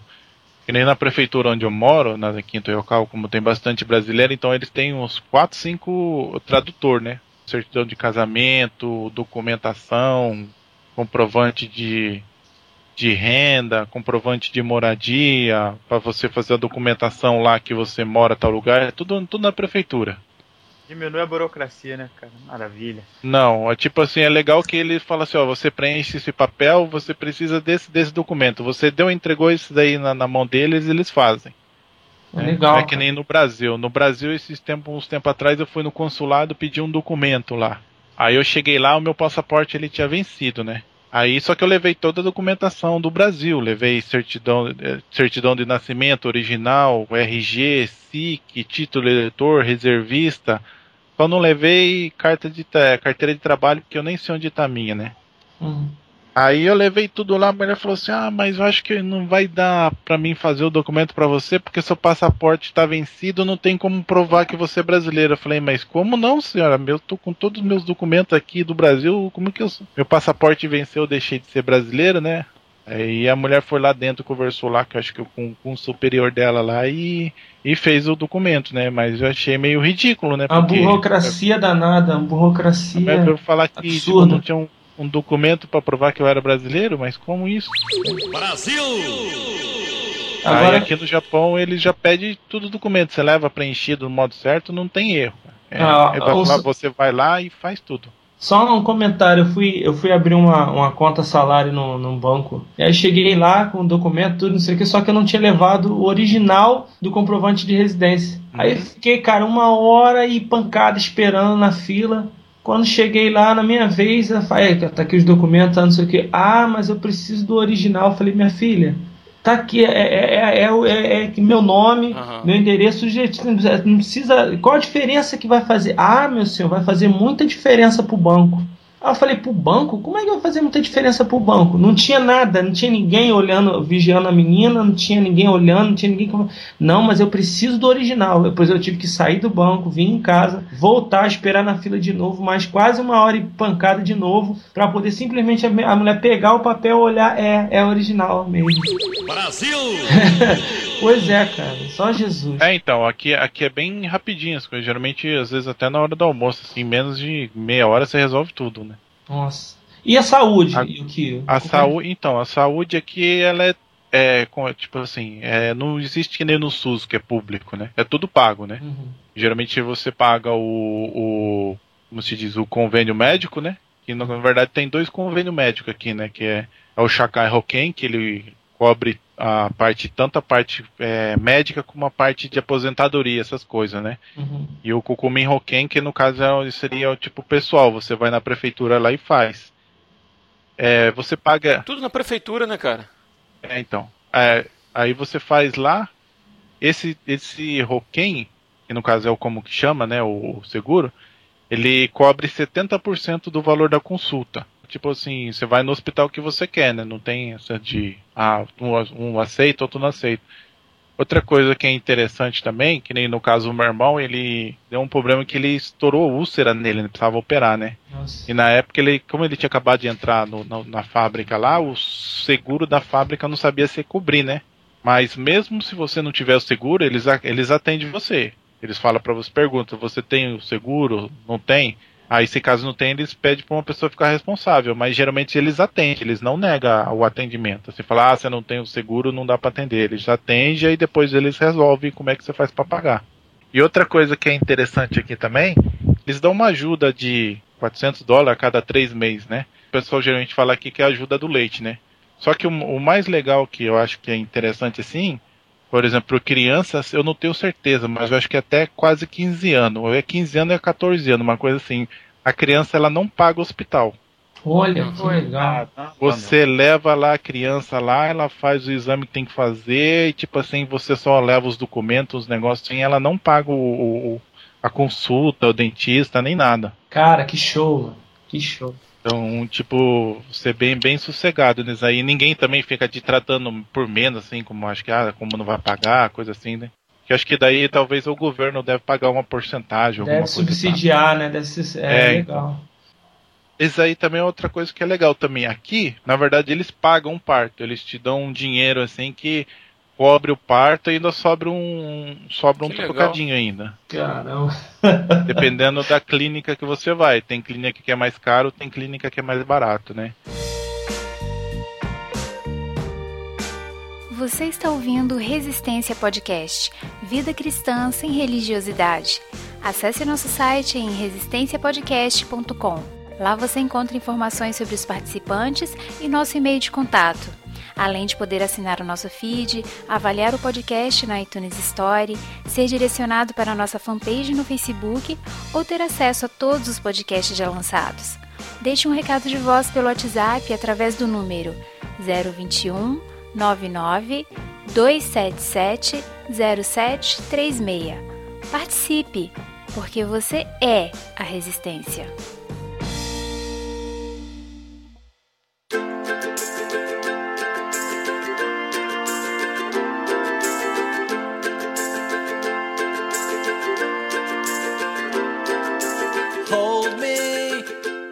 Honey, hold me and build a love defense encircle me. I'm lying. Agora que no Brasil melhorou um pouco, né? As tecnologias estão chegando, televisão, PlayStation 4. Mas a gente sabe que o Japão sempre foi o top top nessa parada de tecnologia, né? Até o criador das novas tecnologias. Como é que é viver aí no país que produz a tecnologia? Eu lembro que no Brasil a gente ficava tudo meio que oriçado quando sai alguma coisa nova, né? Aqui já ficou tão comum assim que às vezes você nem liga muito para falar a verdade, sabe? Ah, sai um negócio ali, ah. É, mas é besta, né, cara? Mas é besta demais. Não, não. Tira onda mesmo, cara. Tem que tirar não, onda mesmo. Não, não querendo. Não é tirando onda, não, é porque, tipo assim, às vezes é tanta coisa que sai assim. Por exemplo, você vai lá, sai uma placa de vídeo tal. Aí se você vai lá, você vê, ah, legal, é cara Geralmente quando os negócios saem meio lançamento é caro, principalmente esse negócio de computador. Você vai lançar uma placa de vídeo lá, não sei o que lá. Aí é o zóio da cara.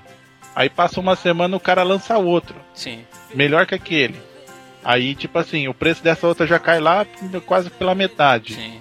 Entendeu? Então, tipo, se você às vezes for ficar, ah, sai um negócio novo assim, você, não sei, meio perda de tempo, porque cada vez vai sair um negócio e novo, que assim. já né? não é tão top, mas que, tipo assim, já, é, mas que não tá obsoleta ainda, acaba ficando mais barata e acessível, né? É, fica acessível, o preço cai bastante. Aí um negócio Aham. mais novo, assim, aí o preço do outro despenca mesmo, assim, né? Na época eu tive, tive os colegas que gostavam de computador, assim, então eles saía um negócio novo, ele ia lá, comprava, pagava 500 dólares, daqui a pouco passava um mês, estava 250. Caramba. É, então, tipo, se você for querer fazer a, a correria de estar sempre ali na, no top da tecnologia, você vai gastar muito dinheiro. Mas tem, Mas o japonês é consumista? olha, é mais ou menos, não é tanto assim não. Eles, eles meio Aham. diz a, a pessoal com- comenta que eles realmente eles guardam 30% do que eles ganham, né? Então eles compram até que as coisas, mas não é assim um, também aquele desespero, né? Porque que nem eu falei, como é mais comum, todo mundo tem acesso, né? Uma coisa que, por exemplo, ah, o cara tem um iPhone e o outro não consegue ter aqui, qual- qual- qualquer um consegue ter, né? Então já fica uma coisa mais normal, né? Não fica aquele aquele rebuliço assim, sabe, de você. Tem aquela É, então. do comércio, né? De impor que você, se você não tem, você tá fora da sociedade, você é um excluído. Aí a pessoa até compra pra poder se sentir na alta. Inserido, Na né? de lá é normal. Sim. Tipo assim, o cara tem É acesso. o Voroço, né? Pra ter o novo iPhone. No- Você não, é, você não é classificado, né? Por ter ou não ter, né? Você. Todo mundo tem, pode ter, então você tem essa, essa liberdade de querer ter ou não, né? Porque não é, É, uma- é uma então, coisa é. comum. Aham. E o que, assim, só pra gente se situar, que é uma coisa muito comum hoje, como é que é a internet aí, cara? Só pra gente fazer uma comparação com a, com a internet aqui do Brasil. Então, hoje nesse apartamento que eu tô, que é um apartamento do estado, né? E então aqui é, não, não chega ainda a fibra ótica, né? Mas onde eu morava antes, eu já tinha, o quê? Bem 10 anos atrás, eu já tinha fibra de 100 mega, né? Caramba, cara. Ui, O, o colega meu, ele instalou esses tempos, acho que ele pegou uma fibra lá de 1 giga, né? Caramba. E a preço acessível? Ah, a média mais ou menos acho que é de uns 50 dólares por mês, uma coisa que assim. isso? Tudo, né? Caramba. Eu pago isso aqui por 10 mega, pra você ter ideia. Brasil! E carro? Pode. Eu gosto dos carros daqui, né? Até uns tempo atrás eu pensava em ir embora pro Brasil, eu ficava triste até, né? Porque os carros do Brasil, né? Porque Fala, quando eu tirei minha carteira aqui, eu fui comprar o carro com o meu cunhado lá na loja, né? Tem umas lojas brasileiras. Aí eu perguntei pro cara, tinha um carrinho lá que tava mais ou menos no valor que eu podia pagar, né? Falei, um carro popularzinho assim no começo, falei, ah, vai ser isso aqui mesmo. Aí ele falou assim, eu perguntei pro cara, né? No maior inocência, né? Porque já você vê no Brasil perguntando se tinha ar, né? Aí o cara olhou pra mim e falou assim, mas aqui no Japão todo carro tem ar condicionado. Aí eu não, pra mim não sabia, né? Então aqui é mais ou menos os carros são bons assim, né? Legal. E é facilitado, assim, o acesso na medida de, é, de financiamento, assim, qualquer pessoa consegue? Ah, não, é bem, é, é bem fácil. Eu tentei, que nem eu troquei de carro há pouco tempo, como a igreja que eu tô indo é mais longe, o outro carro ele ficava meio apertado pra mim, que eu sou meio grande, né? E também ficava meio desconfortável, se quiser comprar alguma coisa não cabia muito. Aí eu peguei e troquei, eu peguei um carro para oito pessoas e fiz um financiamento de quatro, não chega a dar 4 mil dólares. Os juros dele acho que é 5%, 5 ponto não sei quanto por ano. Nossa. Eu tentei fazer no banco, no banco sairia até menos. No banco acho que ia sair acho que de 2,5 para baixo. Mas como eu cheguei, o, o, o rapaz preencheu tudo em japonês lá, e eu, eu cheguei lá, o cara olhou pra minha cara e falou que acho que ele não foi muito com a minha cara, ele falou que não ia dar pra fazer, né? Caramba. Mas tudo bem, mas é, é mais ou menos essa média. Agora, cara, deixa eu te fazer uma pergunta a respeito da, da questão de, de terremotos, questão de clima e tal. É, a gente é, vê muito na televisão que a questão de terremotos é uma preocupação do, do japonês, né? Tanto que a, as construções já são preparadas para terremotos, as crianças são instruídas na escola como proceder em caso de terremoto. Na, na questão do, do tsunami de 2013 aí no Japão, foi próximo à sua região? Afetou a sua região? Como é que foi isso? Não, não, foi, foi mais ou menos bem, bem longinho até. Foi mais lá pra cima de Tóquio ali, né? Pra aquela região lá. Né? Aqui não afetou nada não, a gente só viu pela televisão, tudo assim, né? Algumas pessoas dizem que sentiu o tremor, né? Por aqui. Eu não sei, porque eu não senti. Eu tava trabalhando, eu não senti nada. Só vi depois na televisão, né? Sim. Mas você já passou por terremotos aí na região que você mora? Já, já. Não muito grande, passei pequenos, assim, máximo de 5, mais ou menos, assim, né? Eu não, não ligo muito pra essas coisas, assim, né? Tipo, ah, tem muita gente que tem medo, né? Dá um negocinho já tá lá fora com medo de morrer. Eu já não sou muito bitolado com isso, não. Acho que quando a pessoa vai ter o dia marcado para ela morrer, acho que ela vai morrer, Sim. não vai escapar, né? Então, se já tá determinado, não tem que. Nessas tragédias assim, o que o japonês ele é solidário, ele apoia, porque o brasileiro tem muito essa coisa assim, né? A gente aqui passou em 2011, a gente estava aqui no olho da maior tragédia climática da história do Brasil e a gente recebeu apoio de todo canto do Brasil, sabe? Assim chegava doação de roupa, alimento, água, ao ponto assim de, de chegar a sobrar, sabe? De, de, de estragar em depósito porque recebia muito apoio. O japonês ele, ele tem esse espírito assim de soli- solidariedade. Eu acho que diretamente não. Por exemplo, de a pessoa ir lá e fazer, não. Mas acho que de formas indiretas, de enviar dinheiro, essas coisas assim, eu acho que eles ajudam também. Tem sempre alguma coisa assim que eles fazem. né? Só que muita coisa desses aí, por exemplo, o próprio governo já é meio preparado já para isso, né? Então, ele é bem preparado com isso, então, tipo, ele mesmo já Resolve. bem dizer assim, já quase resolve que o, a parte grossa mesmo, Sim. assim, de tudo, É né? bem preparado, né? Na época, na, na igreja que eu tava, o pessoal fez, foi lá, distribuiu sopa, tudo assim, nos negócios assim, né? Mas eles são bem, bem amparados. Ah, funciona do jeito certo, né? Se existe então, o Estado vai. e você contribui pro Estado, cara, vo- você não precisa ser solidário, porque a sua solidariedade está ali, você paga imposto para isso, para ter o quê? Infraestrutura, para ter ajuda. Você tá mantendo o governo pro governo te apoiar depois. Quer dizer, não é questão se o brasileiro, se o japonês é solidário ou não. Não, ele já está estruturado para que a solidariedade, o próprio governo possa agir em nome dele, né? É- essa é a verdade, a gente elege o governante para isso, para ele agir em meu nome, né? É, aqui no Brasil meio que essa solidariedade floresce com mais frequência porque o governo não faz a parte dele, né? Como o governo não faz, o brasileiro se mobiliza É, para tapar o buraco deixado pelo governo, né? Tem mais oportunidade, né, para isso. Por exemplo, tinha uma, onde eu vou na igreja, tem uma estrada lá que chama bypass, né? Antigamente eles cobravam acho que um dólar, mais ou menos, acho que para você passar ali, né? Porque como não tinha farol nem nada, era como se fosse uma autoestrada mesmo, compensava você pagar. Aí parece que com o tempo eles conseguiram arrecadar o que eles gastaram na, na, na estrada.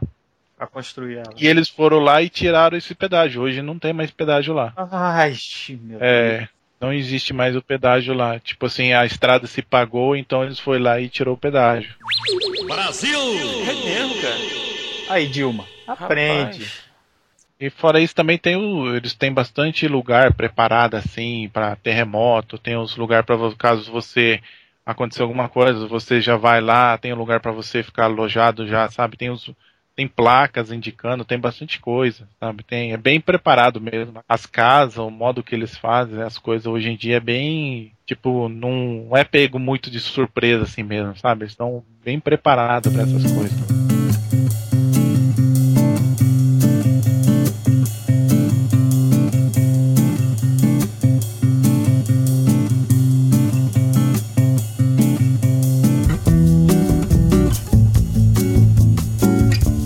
Você você teve contato com o evangelho aqui no Brasil, ou teve no Japão? Como é que foi a tua experiência aí com o nosso Senhor Jesus Cristo? No Brasil eu tive.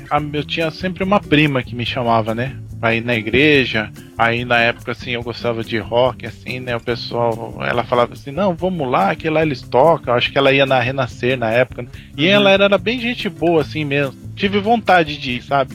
Não acreditava muito, assim, não achava que misturava muito, mas eu até que tinha uma vontade. Mas eu também tinha um outro primo meu também que ele. Ele sempre falava assim, ah, é porque você escuta rock é do diabo, que não sei o que, né? Ai, meu Deus. Então, já tive aquela, aquele outro contraponto assim também, né? Então eu falei, é. Sempre tem um crente desse, né? aí eu peguei e falei, você quer saber de uma coisa? Deixa eu quieto aqui do jeito que eu tô, que eu não tô fazendo nada de errado. Então eu vou fiquei desse jeito e tipo, não tive mais contato nenhum, né? Aí depois passou um tempo eu vim pra cá, né? Tipo assim, não, nem mexi com esse negócio de religião nem nada, não queria nem saber nada disso. Fiquei aqui um bom tempo, assim, meio que vezes você fica procurando meio preencher o vazio, né? Que a gente, Sim. quando a gente não é cristão, a gente sempre tem um vazio que a gente quer preencher com as coisas, né? Sempre arrumei alguma coisa pra ocupar a cabeça aqui. Já treinei capoeira, já treinei jiu-jitsu, já fiz um monte de coisa, já corri de carro, fiz um par de coisas assim, tentando preencher esse vazio, né?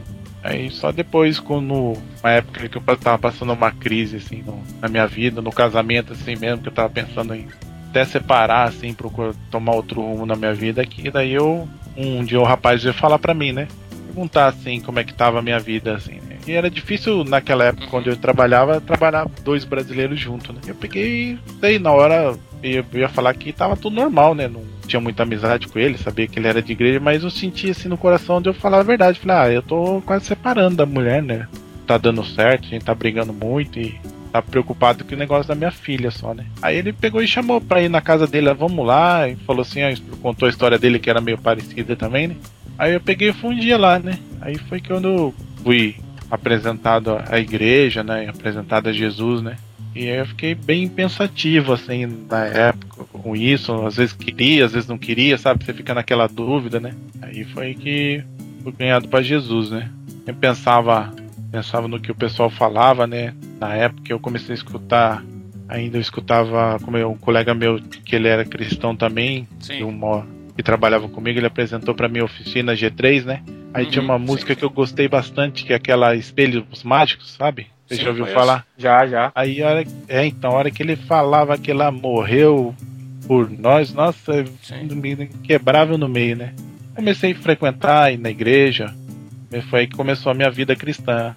Legal, cara. E a sua esposa ainda não era convertida. Não, ela foi que eu levei, eu levei ela meio que na marra. não. é, foi meio que. Arrastou ela, né? Que legal, cara. E hoje você. No começo você falou de que igreja que você era, né? Igreja. É, Vida nova. vida nova. Hoje eu tô no, hoje eu tô numa igreja reformada, né? Eu, eu, eu conheci Jesus numa igreja pentecostal, né? Uhum.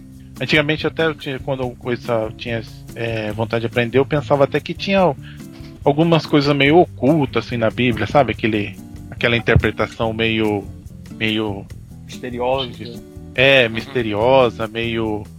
Eu pensei, nossa, eu tenho que tentar aprender para entender isso aí, né? Aí eu procurei do, do modo mais fácil, conversei com umas pessoas assim, alguma indicação, e só que daí eu não tive muito apoio nessa época, né? A pessoa era meio avessa a teologia assim. E eu comecei a procurar. Foi dar uma olhada na internet, aí parece que. Às vezes parece que quando você tá procurando as coisas da proposta certa, parece que você acha mesmo. Aí eu comecei a escutar um. Eu lembro que comecei a escutar uns pastor, pastor batista, né?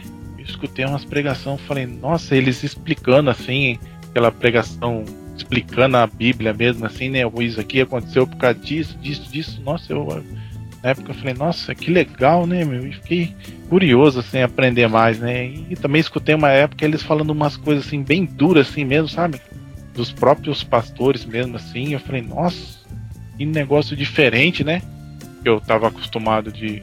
Aí eu comecei a escutar mais assim, conheci o Missão na Íntegra, comecei a escutar o Sim. pastor Ariovaldo, escutei bastante pastor assim, falando dessa parte assim, que eu sempre criei mesmo, assim, né? Que o cristão tem que ajudar as pessoas assim, ser solidário mesmo, né? Aham, com certeza. Aí eu peguei, eu lembro que eu conheci o. Na época lá do, do Missão da Índica, era os- o portal dos irmãos.com. Aí tinha o no barquinho, irmão- irmãos.com e BTcast. Depois eu vou Eu tirar tudo eu- na edição, que eu não vou fazer propaganda pra ninguém. Ah, tá, beleza. então. Aí eu comecei a escutar assim, né? E daí eu tive um pouco o contato com a teologia reformada, né?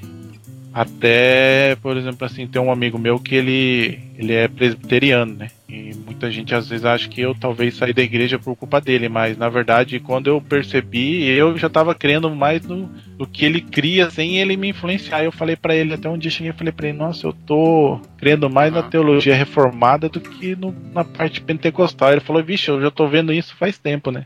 Aí na época eu tava pensando, procurando, comecei a dar uma procurada na internet, ver se tinha alguma igreja reformada por aqui, né?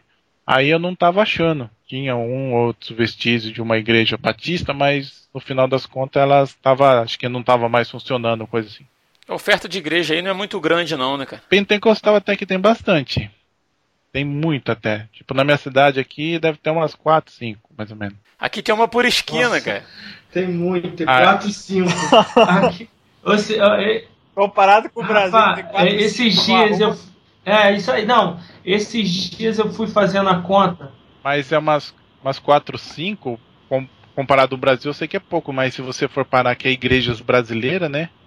Então, tipo, Ah, sim, 4 ou 5 igrejas brasileiras, né? é, é. Português, né?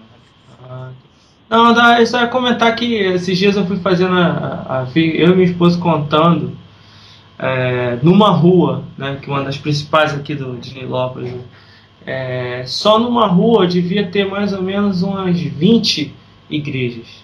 Numa rua só. Louco. É, umas 20 igrejas. Mas não- só para poder fazer o contraste aí, né? Mas aí eu peguei, aí eu entrei em contato lá com pelo site da, da igreja presbiteriana de Santa Amaro, né? E perguntei, né? Eles sabiam se tinha alguma igreja deles aqui. Eles passaram o, contato de um missionário que estava, vai, uns 80 quilômetros daqui, né? Aí eu peguei e entrei em contato com, com esse missionário. E ele passou um outro contato desse pastor que hoje eu tô indo na igreja dele, que é aqui mais perto, né? Aí eu, Aham, 50 quilômetros daí, né? é, aí eu fui lá. Bem perto. É. Só que é perto, só que ao mesmo tempo é longe, né? Aham. Por causa Não, que. eu tô sendo irônico, porque aqui tem igreja tudo Não, que é não. esquina, você tem que andar 50 quilômetros pra ir uma igreja, é longe pra caramba. Não, eu falo que é longe porque tem, tem bastante trânsito para ir, né? Então não é aqueles 50 Ah, quilômetros de estrada aqui. Se fosse 50 quilômetros de estrada, seria uma maravilha, né? Mas. E as igrejas brasileiras apoiam os missionários que são, são enviados pra ir? Na verdade, ele não é um missionário. Ele já estava aqui, aí ele se converteu, aí ele estudou teologia aqui, depois ele foi para o Brasil e estudou mais aí, né? Agora, esse outro que estava aqui, ele foi enviado como missionário mesmo. Mas eu acho que ainda falta um pouco de incentivo, assim, sabe? Tipo, às vezes a igreja ela tem que se sustentar por si só, sabe? A pessoa tem que às vezes fazer campanha para juntar o dinheiro para acabar pagando o aluguel do, do, do, do lugar, né? A maioria, muitos pastores que, que tem aqui, eles trabalham, né? Eles não, não, não vivem do, do ministério, então, tipo, porque tem muitas igrejas que são grandes no Brasil, né? Acho que poderia dar uma, um certo apoio aqui, né? Para facilitar mesmo aqui, né? As igrejas estão gastando muito dinheiro aí com reforma de templo, com reforma não sei o que, só crescendo, embelezando os templos de, de, de cimento e concreto, né? E o reino de Deus acaba ficando de lado, né? Que é investir Aham. no reino é isso, é investir na pregação do reino, é ajudar o cara a propagar a do evangelho, anunciar Jesus Cristo, anunciar o perdão de Cristo na cruz. E às vezes o, foco principal que deveria ser, né? Primeiro a pregação do evangelho, né? Apoiar um missionário, ajudar o cara que está lá no, no- que a gente fala que tá no campo de frente, né? E segundo, Uhum. ajudar as situações sociais aqui, né? Da, da- própria comunidade, do próprio bairro. Eu acho que falta um pouco mais de apoio, assim, né? Mandar um, umas pessoas que, mesmo que não fosse direto, mas fosse um temporário, que para dar um ensino teológico mais profunda- aprofundado, né? Mais um, ou sustentar um pastor aqui, que ele não tenha que tanto trabalho correr atrás de fazer as coisas, né? Eu, eu, eu, eu vou até fazer uma. Aproveitando a tua fala, mais uma vez fazer uma crítica à situação que a gente está. Até o aprofundamento teológico, não da questão de teologia em si, mas o estudo bíblico dentro da igreja tá abandonado, cara. As pessoas, ninguém quer ler Bíblia. Você, às vezes, quer comentar, ou se você tá lendo algum comentário, você vai falar, as pessoas, tipo assim, fogem de você, parece que não quer aprender, quer ficar naquela coisa rasa. E. É, hoje em dia tá aquela teologia das músicas, né? Isso, a gente, já- a gente já fez até um podcast sobre isso, né? Falando que as pessoas não querem ler Bíblia, as pessoas não querem estudar. Pô, cara, o apóstolo Paulo, os apóstolos, né? Mateus, ninguém escreveu esses livros à toa, sabe? Deus não colocou isso no coração deles sem propósito. Tá ali pra gente ler, cara. Tá ali pra gente estudar. Quer conhecer o Evangelho? Você quer conhecer Jesus? Eu sempre falo isso aqui no podcast. Quer conhecer Jesus? Abre a Bíblia, cara. Eu, gostei muito da tua frase, Yukio, porque você falou que você mesmo começou a ler começou a estudar e você mesmo se sentiu incomodado porque você viu que alguma coisa que você não tava, que você estava lendo não estava batendo com, com, com que o pastor lá estava pregando.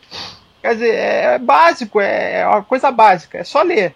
Se você ler, você vai entender. Se você entender, você vai descobrir que fulano e Beltrano tá falando coisa errada. É simples assim.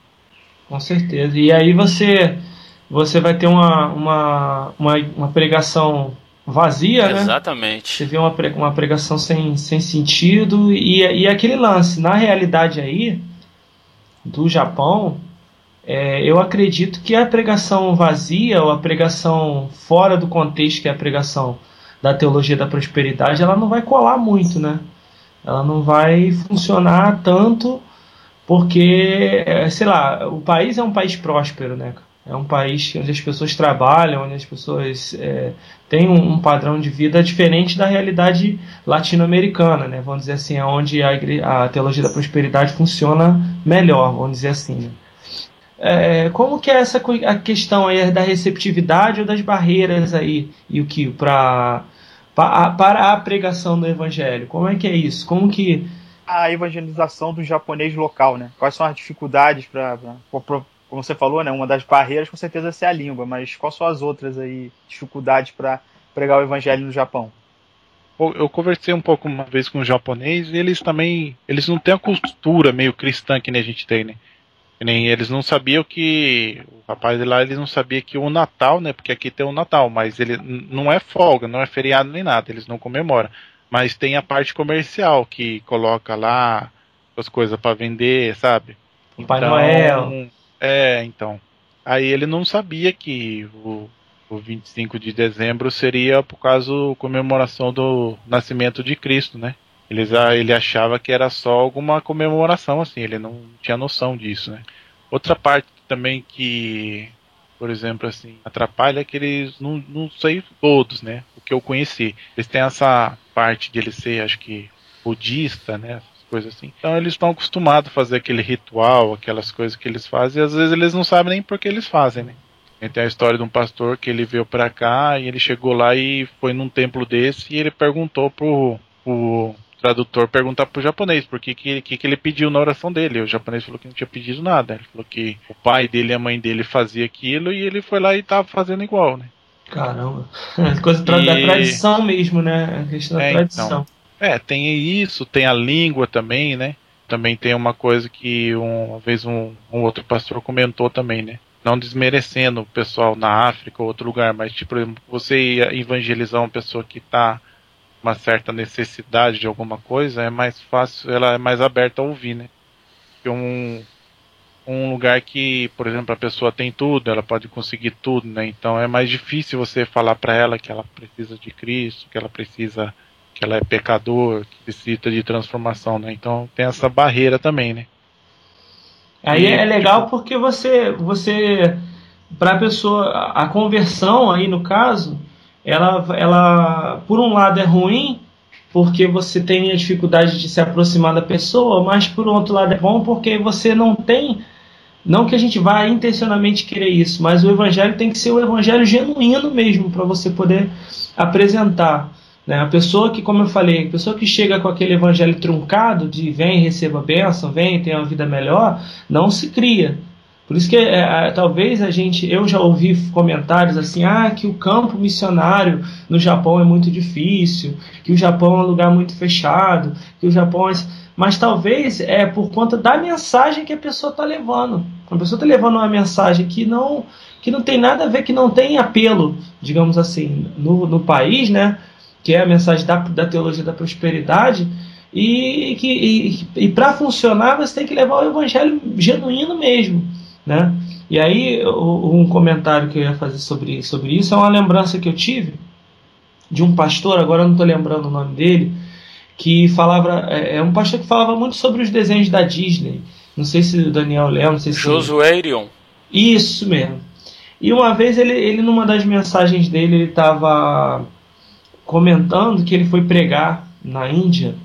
E aí num determinado horário da tarde, é, é um horário lá das, das orações deles lá e tal, e que são milhares de entidades, né? milhares de divindades, não uma só, são várias. E aí naquele horário era meio que subiu uma névoa, assim, de tanto incenso, de tanta, sabe? Subiu uma névoa, assim, no lugar onde ele estava. Ele via aquela névoa densa, assim, do, do incenso e aquelas orações rolando e tal. E ele olhou para o céu e ele pensou assim: Meu Deus, quem é que vai se dispor? Como a gente já falou até com Osni, né? Quem é que vai se dispor a sair do seu lugar, da sua, de, esse, esse termo que é muito usado, na né, sua zona de conforto, para vir para cá, para aprender o idioma dessas pessoas aqui, para poder falar de Jesus para essas pessoas, né? Quem é que vai fazer isso, meu Deus? Então, quem é que vai? Né, o Yukio já está no Japão, acredito que está se esforçando para isso, mas é aquela, aquela história, né? A gente precisa, tá, precisa de ajuda, né? precisa de apoio. É, então, isso lembra o, o podcast lá do. Eu, foi quando eu conheci vocês, né? Que foi o podcast lá do rapaz lá no Oriente Médio. Uhum, do Osni, missionário Osni. Osni, Osni. É, então, Osni. Ele estava falando né, que a pessoa se preparar, né? Falta um pouco desse apoio mesmo, assim, pra pessoa aprender, né, antes de vir para cá, né? Porque que nem às vezes a gente, o pessoal tenta, né? Tem gente que tem bastante gente que sabe falar o japonês, mas às vezes também tá ali na correria, trabalhando, em família, coisa assim, então não dá para dar um certo tempo devido, né? Por exemplo, para fazer um material em japonês, né? Que, que possa ajudar, que possa falar, né? É, saber como confrontar, digamos assim. Não confrontar é, então. no, no, embate, mas saber é, é, falar, Como entrar na questão argumentar, do. né? Isso, isso, em relação à tradição, né? Porque a, eu penso que a, a, principal desafio aí deve ser a, a, é você bater com a tradição das pessoas, né? Do, do budismo, do hinduísmo, não sei qual, qual é, é acho que é mais o budismo, né? Que é mais forte aí, né?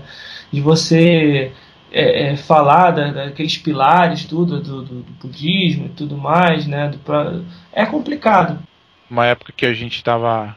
que eu tava nessa outra igreja, né? Eu tava num outro serviço também. E eu tinha um japonês lá que eu tinha uma certa intimidade com ele, assim, né? Brincava um pouco ele, ele brincava um pouco a gente. Não de nada profundo, né? Onde eu tava cismado, era mais ou menos no Natal, né? A gente tava trabalhando, né? E eu peguei, cismei lá, tava com tempo, cismei de falar pra ele lá que explicar o Natal pra ele, né? E o Natal era o nascimento de Cristo, tudo assim. E ele não, não sabia disso, né? Não, ele achava que era só o negócio do Papai Noel, da, da dos negócios nas lojas, né? Da parte comercial que eles vê, né? Vendendo presente, comprar Sim. presente, para presente, né? E ele não sabia falar de. Não sabia que era Cristo, Nunca né? tinha que, ouvido falar de que Jesus. Era o nascimento dele. Nunca tinha ouvido falar que era de Jesus ali, né? E tinha um outro também, um outro japonês, né? Que isso foi o colega meu que contou também, né? Ele era da mesma igreja que eu e ele um dia que foi lá com, não sei se ele levou um tradutor, alguma coisa lá e falou para esse chefe lá, né, de, de Cristo, né, Jesus, e ele parece que ele já tinha ouvido falar da história, mas ele achava uma história meio boba, né? Ele falava, nossa, como que ele ele não entendia, né? Ele achava Cristo bobo, porque Cristo tinha morrido pelas pessoas, né? Que uhum. nem conhecia, né? É uma coisa que eles não têm um certo conhecimento, né? E isso num país de primeiro mundo, né, cara? Às vezes a gente pensa que, que evangelizar, mandar missionário é só para uma região afastada da África, né? Uns países assim que não tem muito acesso. O Japão é um país de primeiro mundo e tem pessoas que nunca ouviram falar o nome de Cristo, né? Não, não tem. E isso, se você for parar para ver, por exemplo, teve uma época, não sei qual te dizer muito, mas a época que teve a entrada dos estrangeiros, há muito tempo atrás, teve uma evangelização, evangelização numa parte do Japão e bastante gente converte, é, se converteu a Cristo ali, né? Uhum. E eles foram, foram mortos ali. Eles fizeram um negócio no chão e eles tinham que negar a Cristo, senão morrer. E eles mataram bastante, bastante cristão na, nessa época, muito tempo atrás, né? Então, tipo, tem uma, tinha uma história de evangelização naquele lugar lá, né? Que foi abafada pela tradição lá do imperador, às vezes tenta falar para um japonês assim que trabalhava junto, eles não, não querem muito saber desse tipo de conversa. Eles vai até embora assim que começa a falar assim. Mas que nem agora. Vai embora, vira as costas é, simplesmente é, vai embora. Mais ou menos, já aconteceu isso já. Mas nessa outra igreja que eu tô agora, ela, por exemplo, assim, como ela vem derivada de uma igreja japonesa, então se, se aparece algum japonês, que nem um tempo atrás o pastor falou que foi um japonês lá, ele já encaminha para essa igreja japonesa, né? Uhum. Então vai, ele não, já não vai ter a barreira da língua, né? Vai ser. Tipo, não vai estranhar também né, os costumes. Então né? existe igreja cristã japonesa para japoneses. Existe, existe. Legal. Não, não sei te dizer, tipo, te aprofundar mais Sim. como é que é, né? Mas, tipo, existe, né? E até essa igreja que eu tô, eles, tipo, é, como é derivada, né? Eles até dão uma certa ajuda, né? Um certo apoio. Agora deixa eu te fazer uma pergunta, assim, por curiosidade. Você já viu um japonês falando língua estranha em japonês? Deve ser uma coisa bem curiosa, né? Não. Não viu? Nem, na, nem na igreja pentecostal não, tem, não. Não, pô, é por isso que eu tô perguntando que ele foi da igreja pentecostal. A língua Ah, então, estranha porque- do japonês deve ser um troço muito. Deve falar em português, pô. Na, na, na, na língua, na, na igreja pentecostal que eu tava, tinha dois japoneses só, né? Aham. Um que eu já nem considero mais que o japonês, que ele fala português igual a gente. Torce pro Corinthians, gosta de samba. Japonês sem vergonha, né? É, é um japonês que virou Aham. brasileiro. E a outra japonesa que ela tinha lá, ela era uma estudantinha, aí agora parece que ela foi morar na Coreia, né? Que o pai e a mãe dela, ou a mãe dela acho que era coreana, né? E ela foi estudar lá. Mas nu- nunca vi não.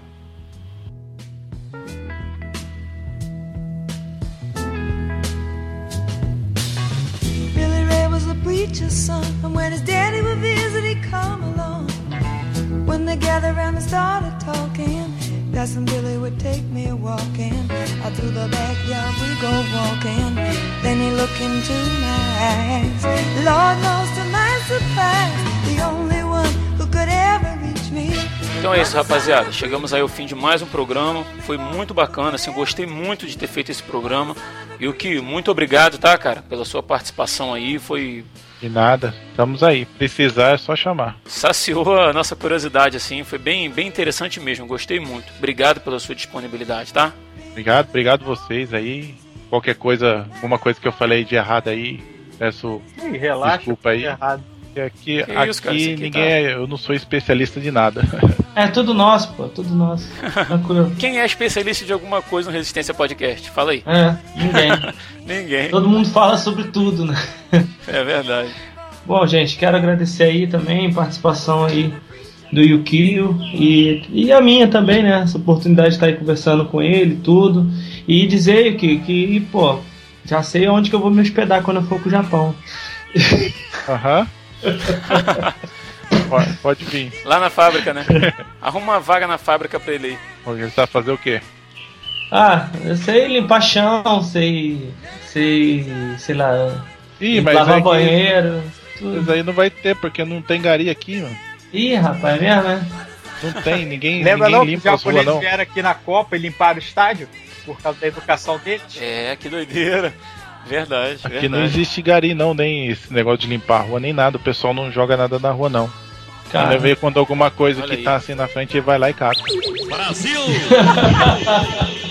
tem que botar aquela vinhetazinha do Brasil.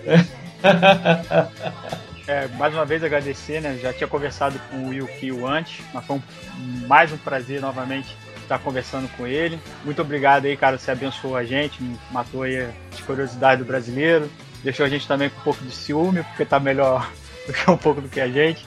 É, de praxe, né? Eu só queria deixar pro pessoal o texto de Atos 17, 25 e 26, onde o apóstolo Paulo fala, né, que toda a terra foi criada de Deus e todos os povos originaram de um só homem. Nós cremos assim, que todos os homens surgiram a partir de Adão.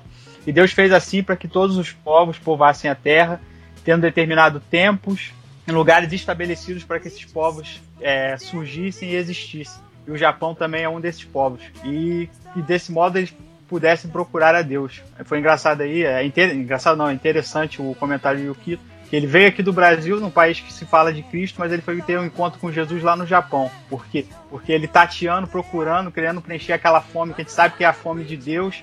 Deus foi lá e se encontrou com ele através do estudo bíblico. Verdade. Então tá aí, você tem a Bíblia, é só abrir. Às vezes você, você, não tem, você não gosta de igreja, não gosta de pastor, mas a Bíblia você pode comprar e abrir e Deus com certeza vai querer falar contigo. Não, então, é até que é interessante porque tem bastante. É, tem bastante gente que tá conhecendo a Cristo aqui mesmo, né? Até mesmo brasileiro mesmo, né? Pessoas que às vezes, por, como no dia a dia, esse negócio tem gente que trabalha demais, né? A pessoa quer ganhar dinheiro, então ele trabalha demais e acaba esquecendo a família de lado, deixa o esposo, o filho, e às vezes ao contrário, os pais mesmo deixam os filhos. E tá sendo uma maneira de às vezes evitar muita separação de casais, de família, né? A pessoa mudando o modo de ver a vida, né? De dar um certo mais é, tempo, valor à família, né? Do que às vezes dá só o valor ao dinheiro, né? Que querendo ou não, a maioria veio aqui para ganhar dinheiro. Então, às vezes a pessoa foca no, no foco e esquece dos familiares, do filho, da esposa, ou o contrário, né? Esse aí é o evangelho, né, É a reconciliação do homem com Deus, do homem consigo mesmo e do homem com seu próximo.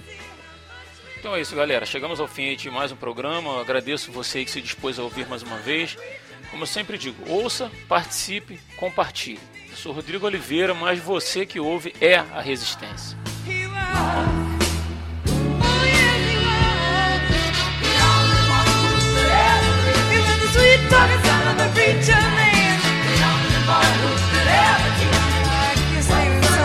Norwegian.